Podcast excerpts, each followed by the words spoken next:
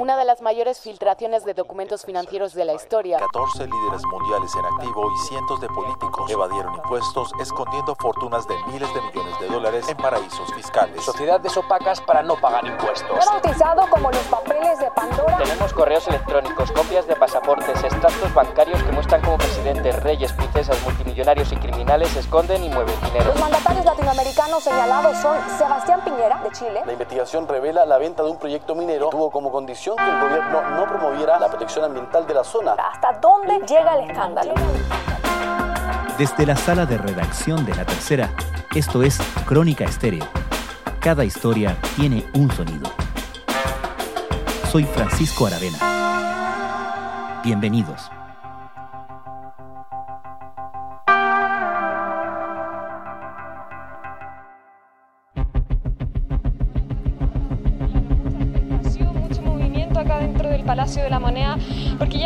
40 minutos de retraso desde que el presidente Sebastián Piñera se había dicho que iba a bajar de su despacho para conversar con la prensa respecto a este Pandora Paper, este reportaje de CIPER, en el cual eh, entonces eh, se le acusa de eh, comprar ciertas compraventas. Tal como pasó en casos similares como los Panama Papers o los Paradise Papers, una nueva colaboración en red del Consorcio Internacional de Periodistas de Investigación sacudió al mundo el pasado fin de semana esta vez con un capítulo chileno de alta importancia política relacionado con el patrimonio del presidente Sebastián Piñera y uno de los proyectos mineros más controvertidos del último tiempo, Dominga. Sí, claro, estamos a la espera entonces de esas declaraciones del presidente Piñera. el domingo, la investigación denominada Pandora Papers, que en Chile contó con la participación de los medios CIPER y La Bot, reveló que las familias de Sebastián Piñera y el empresario Carlos Alberto Delano concretaron una millonaria compraventa de la minera Dominga en el paraíso fiscal de las Islas Vírgenes Británicas. El reportaje relata que en diciembre de 2010, Delano compró la participación de todos los otros socios en Minera Dominga, que incluía a la familia presidencial Piñera Morel, en 152 millones de dólares, y que parte de dicha operación se habría realizado en las Islas Vírgenes Británicas, donde se firmó un contrato que establecía un pago en tres cuotas, según el reportaje, el último pago habría estado condicionado a que el sector no se declarara zona de exclusión. Según la investigación, los inversionistas, incluyendo la familia presidencial, habrían obtenido una ganancia de 1000% en 18 meses. Porque tiene que ver principalmente con revelaciones vinculadas a eh, las inversiones. La respuesta desde la moneda, reiterada por el propio presidente Piñera ayer en un punto de prensa, fue que el mandatario nunca ha participado ni ha tenido información respecto del proceso de venta de Minera Dominga, operación que se produjo en el año 2010, cuando el mandatario ya no tenía ninguna participación en la administración de esas empresas. El caso ha tenido naturalmente repercusiones políticas, partiendo por las amenazas de una acusación constitucional y está por verse qué impacto tendrá en la campaña presidencial. Al mismo tiempo, lo revelado por los Pandora Papers es un nuevo ejemplo de cómo los grandes patrimonios se mueven globalmente y de qué manera se ha intentado avanzar en transparencia. ¿Qué nos indica el negocio de la familia del presidente descrito en esta investigación periodística sobre la forma en la que se conducen estas transacciones? ¿Qué nos enseñan revelaciones como las contenidas en los Pandora Papers sobre la opacidad con la que se manejan este tipo de negocios? en relación a un reportaje publicado el 3 de octubre de este año sobre la venta de Minera Dominga que ocurrió el año 2010.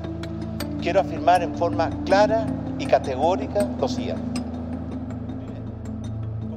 Bueno, Pandora Papers es el corolario de una serie de reportajes de este tipo, que parten fuertemente con Panama Papers, después tenemos Paradise Papers, tenemos los casos FinTech y hoy día llegamos a Pandora Paper y seguramente van a seguir habiendo más.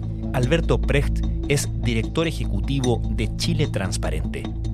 Y nos demuestra que lamentablemente la economía global ha sido utilizada durante mucho, mucho tiempo por aquellos que quieren obtener ventajas de esa economía global ya sea ventajas que son lícitas, como por ejemplo el poder someterse a mejores condiciones tributarias, pero también a ventajas que son ilícitas, como por ejemplo poder ocultar el origen de algunos, de algunos determinados fondos. Y es por eso que cuando uno ve la lista, más allá del caso puntual de Chile, uno se empieza a encontrar con personas que efectivamente están vinculadas a casos de corrupción en sus determinados países y que tenían cuenta en estos, en estos paraísos fiscales. En América Latina, la región más desigual del mundo, 14 líderes políticos, entre ellos tres presidentes de corte conservador actualmente en el cargo, aparecen en las investigaciones. El chileno Sebastián Piñera, el ecuatoriano Guillermo Lazo y el dominicano Luis Abinader. En el caso de Piñera, hizo negocios offshore en las Islas Vírgenes Británicas relacionados con la minera Dominga. El ex banquero Lazo llegó a operar 14 sociedades inscritas en paraísos fiscales, deshaciéndose de ellas antes de presentarse a las elecciones. Por su parte, el político y empresario Abinader aparece vinculado a dos sociedades secretas en Panamá. Entre los 11 mandatarios hay dos colombianos, César Gaviria y Andrés Pastrana, el peruano Pedro Pablo Kuczynski o el paraguayo Horacio Cartes. Por lo cual nos demuestra que lamentablemente mientras existan los paraísos fiscales y exista opacidad en los dueños reales del dinero, claramente vamos a seguir teniendo ese tipo de problemas, que lo único que hace es facilitar el lavado de activos desde países pobres a países ricos. Y mundialmente se ha movido la línea de lo aceptable en términos de aquello que es legal versus aquello que es lo ético o lo presentable o lo socialmente aceptable? Sí, afortunadamente en el año 2016 el Reino Unido tomó una decisión muy importante de combate a los paraísos fiscales, de los cuales el Reino Unido es poseedor directo e indirectamente de varios de ellos, y por otra parte la creación de este tipo de registros de beneficiarios finales. ¿Y por qué lo hace el Reino Unido? Ah, lo hace evidentemente porque hay un acervo ético, eso es importante, pero también lo hace porque se da cuenta de que gran parte de los dineros de, por ejemplo, criptócratas nigerianos estaban siendo invertidos en la City de Londres entonces finalmente se transforma también en un problema. Y entonces empieza a haber una reacción, también lo ha hecho Estados Unidos y, de a poco ha, se ha ido abriendo esta discusión a nivel global donde eh, los grandes actores, por lo menos del mundo occidental, han empezado a reaccionar. ¿Cuál es el problema? Que en Oriente no tenemos una reacción en esta materia y evidentemente si no puedes lavar en un lado, vas a lavar evidentemente en el otro claro, de alguna manera la reacción ante estas cosas debe ser global porque de otra manera es simplemente otro tipo de, mercado, por así decirlo, ¿no? Absolutamente, debe ser global, porque tú no sacarías nada con, por ejemplo, eliminar eh, Delaware, las Islas Vírgenes, eh, Channel Island, y llegar a un buen acuerdo cuando tú tienes en otras latitudes, y sobre todo más ligado al, al área de influencia china, paraísos fiscales también. Y este efectivamente es un, es un problema, como tú dices, global. Y cuando hablamos de global no hablamos solamente de occidental. Y yo creo que el desafío sigue siendo muy grande. El informe es el resultado de más de dos años de trabajo por el Consorcio Internacional de Periodistas de Investigación. En él se cifran en unos 40 mil millones de dólares las cantidades totales actualmente depositadas en paraísos fiscales. El gran problema del corrupto es su paradoja que gana tanto dinero que no tiene cómo invertirla de manera segura. Y para invertirla de manera segura necesita estas circunscripciones y necesita también algo que debemos incluir, por ejemplo, ya bajando a Chile en nuestra legislación, el apoyo de facilitadores. ¿Quiénes son los facilitadores? Los enablers, abogados, contadores, que se prestan ahí para, por ejemplo, poder conseguirse un nombre de una persona y poder abrir una, una empresa en un paraíso fiscal. Pongámoslo más en términos locales, es lo que hacía Telecom abriendo empresas con indigentes para poder retirar dineros que finalmente iban al pago de sobornos para obtener las ganancias que ya todos sabemos que ha obtenido esa empresa en cuanto a licitaciones de luminaria pública. Otros nombres que figuran son el ex primer ministro británico Tony Blair y el antiguo director gerente del FMI Dominique Strauss-Kahn. Bueno, de hecho, en este último caso, tal como en los, eh, las grandes investigaciones que citas anteriormente, la fuente de la información son estas oficinas de abogados que se dedican específicamente a estas tareas, ¿no? ¿Cuánto se ha sofisticado en ese sentido, por un lado, la pesquisa de ese tipo de empresas y por otro lado, las herramientas con las que esas empresas operan? Bueno, lamentablemente tú bien lo dices, Mossack Fonseca es un ejemplo claro y ahora también tenemos otra firma panameña como un ejemplo claro y finalmente no es porque ellos entregan la información, sino porque acá hay filtraciones de miles y millones de datos. Claro.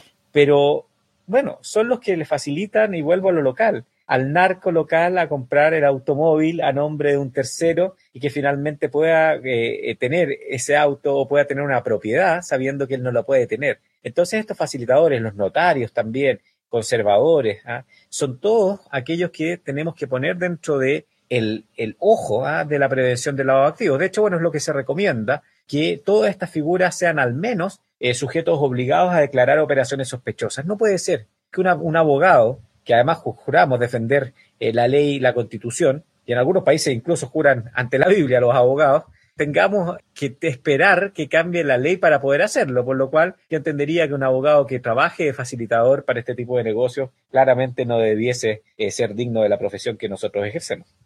Vamos al caso, al caso local y evidentemente de mucha, mucha importancia política, que es esta revelación de que las familias de Sebastián Piñera y Carlos Alberto Delano concretan esta millonaria compraventa de la minera Dominga en las Islas Vírgenes Británicas. ¿Qué podemos, al margen de las defensas que ha hecho el gobierno y el propio presidente respecto al caso, qué nos ilustra en términos de mecanismos de acción en este tipo de negocios el caso local? Bueno, partamos señalando algo que también es muy propio de lo que está pasando en Chile.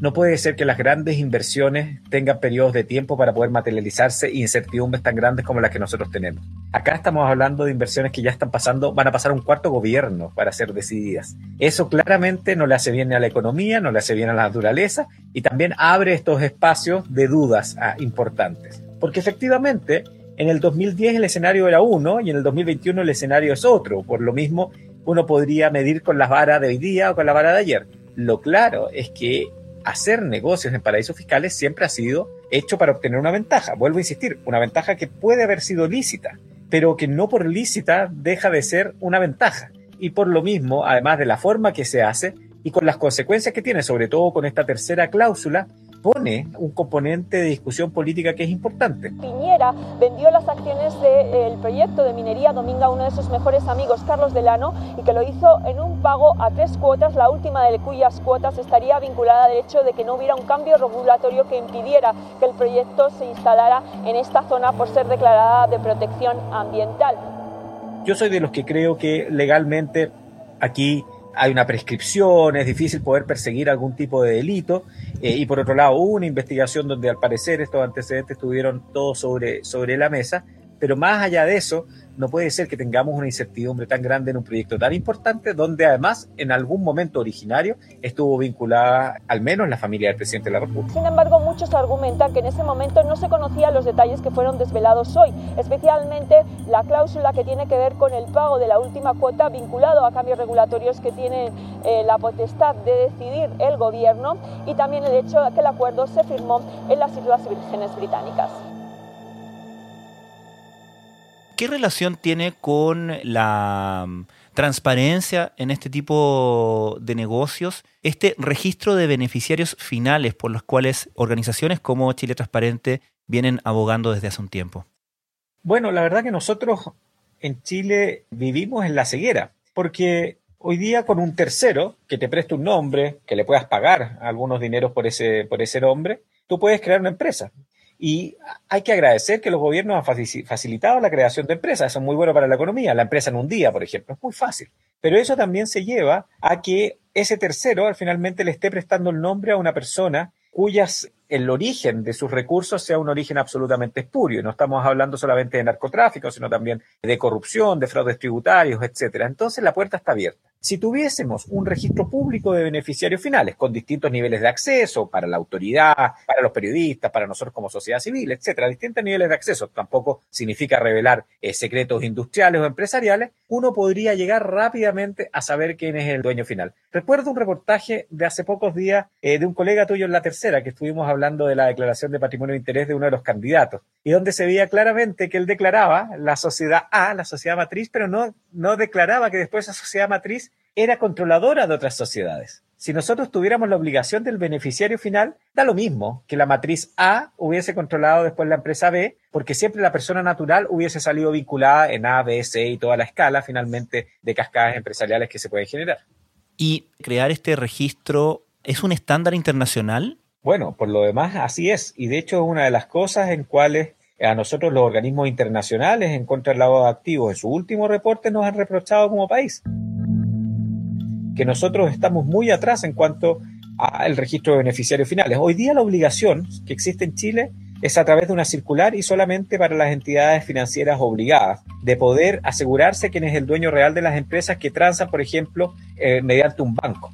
Pero al ser una obligación privada, primero para el banco es muy difícil hacer todo el recorrido y segundo, eh, bueno, hay veces que lamentablemente la ley puede estar, o la, en este caso la circular, puede estar incumpliéndose y es muy difícil detectarla. En cambio, si tuviésemos un registro público, por una parte, le facilitaríamos el trabajo al sector financiero para poder identificar que los dineros que se estén transando a través de, por ejemplo, un banco, no sean dineros sucios, y por otra parte, nos permitirían tener más certeza de finalmente con quién estamos operando. Hoy día en Chile no se sabe finalmente con quién, con quién estás operando. Puede haber una cara, pero la cara real puede ser completamente otra.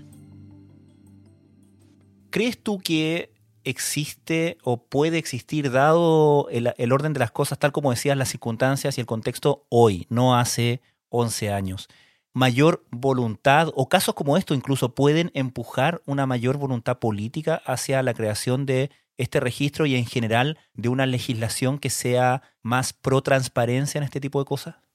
Por allá por el 2016, cuando escribimos por primera vez de esto en nuestro país, junto con Janet von Boldensdorf, en un paper que todavía pueden encontrar ahí en la, web, hicimos, dijimos, bueno, vamos a poder convencer, porque creemos que esto es algo bueno para Chile. Esto además trae beneficios económicos importantes porque genera mayor certeza en el mercado, etcétera. Esto no es contra la economía, al revés, es muy bueno para la economía. Y entonces, ¿qué hicimos con Janet? Bueno, empezamos a ir a juntarnos con empresarios importantes, con políticos importantes, y la verdad que recibimos rechazos de las personas menos esperadas en esas, en esas rondas, que obviamente las tengo que mantener en reserva porque la idea era poder convencer a tener más aliados. Y nos hubiera gustado que los primeros en sumarse a un registro de beneficiarios finales, por ejemplo, fuera el sector bancario, el sector industrial. Y después del el estallido social, fuimos donde el presidente de la República se lo planteamos.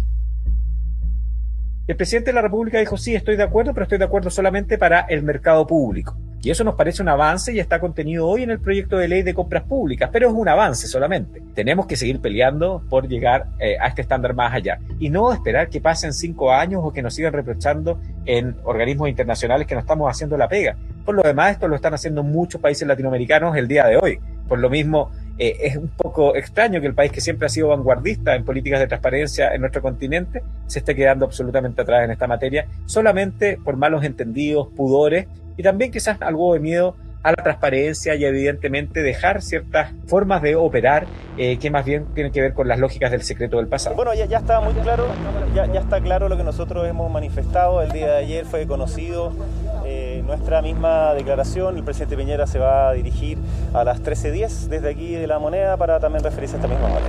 ¿Qué es esta acusación constitucional que está impulsando la oposición en contra del presidente tras todo esto, lo que se ha revelado? Bueno, obviamente no tiene absolutamente ningún sustento toda vez que... Mencionaba el estallido social y quería volver un poco a eso porque una de las reacciones que uno ha podido constatar con esta revelación de los Pandora Papers es esa reacción de rabia contra los poderosos. En este caso es contra el presidente y lo que significa el presidente y, la figura ¿no? de este millonario del cual cada cierto rato han aparecido acusaciones, etc. Parece conectar con ese espíritu que uno identificaba en lo más álgido del estallido social, ¿no? Esta especie de como de colmo, de hasta cuándo, de sensación de que los poderosos hacen lo que les place y el resto tiene que vivir con las reglas. ¿Cómo crees tú que la ciudadanía puede o debe empoderarse más en estas cosas, en términos de no solamente de presión, sino que de uso de herramientas y recursos para acceder a mayor transparencia? Bueno, acá se una de las paradojas más complejas quizás de nuestra época y no solamente en nuestro país, que esto se soluciona con más instituciones, con más democracia, paradójicamente con más partidos y mejores partidos políticos, con más política. Y entonces la solución está en parte en el mismo sistema que no ha sido capaz de dar esa solución. Porque la otra alternativa, que lamentablemente es una alternativa que se escuchó mucho en los meses posteriores al estallido social, que es el que se vayan todos, que son todos ladrones, eh, que son todos corruptos, es la alternativa que nos lleva al populismo absoluto. No debe llamar la atención que hayan surgido líderes como Gino Lorenzini o Parisi, ¿ah? eh, eh, o que empiecen a surgir ciertos neopopulismos muy nacionalistas también, ¿ah? o por el otro lado, eh, volver a sistemas absolutamente fracasados. ¿ah? Entonces tenemos ¿ah? eh, hoy día eh, que tener mucho cuidado. La democracia liberal va a ser la única capaz de solucionar este problema. Y para eso, la ciudadanía, lo primero que debiese hacer, a mi juicio, y uno tiene que ser acá muy humilde, porque quien es uno también para dar consejo, es votar. Es votar y efectivamente empoderar a las instituciones y poder fiscalizar de mayor fuerza a las instituciones. Porque la verdad que en la calle se puede hacer mucho, pero finalmente la solución va a terminar siendo institucional sin eh, cimientos la casa, la verdad que se derrumba rápidamente. ¿Qué te gustaría que pasara respecto de esta revelación de los Pandora Papers, particularmente refiriéndome al caso del presidente Piñera, en términos de la conversación política, en términos incluso de la reacción del gobierno?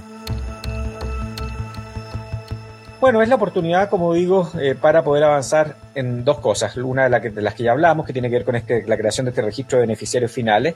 Y la segunda, yo creo que tiene que ver con darle autonomía a aquellos organismos técnicos que no tienen hoy de autonomía, como el Servicio de Impuesto Interno o nuestro Servicio de Impacto Ambiental.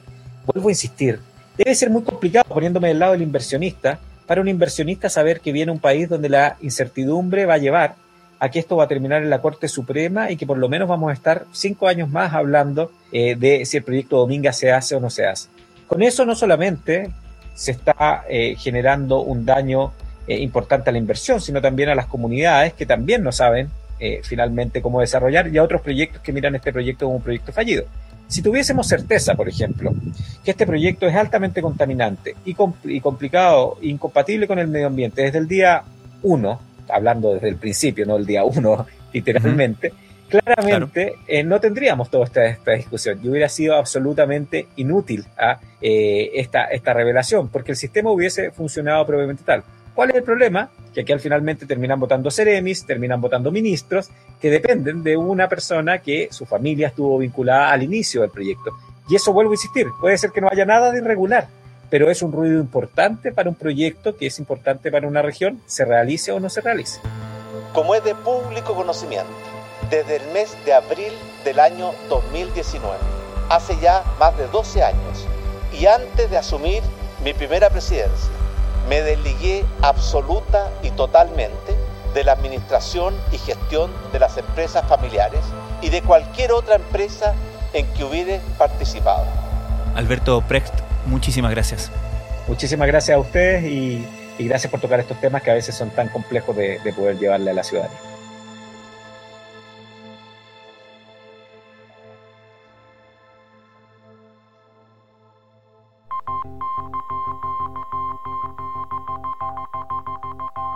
Crónica Estéreo es un podcast de La Tercera. La producción es de Rodrigo Álvarez y la edición de quien les habla, Francisco Aravena. La postproducción de audio es de Michel Poblete. Nuestro tema principal es Hawaiian Silk de Sola Rosa, gentileza de Way Up Records. Los invitamos a encontrarnos mañana en una nueva entrega de Crónica Estéreo.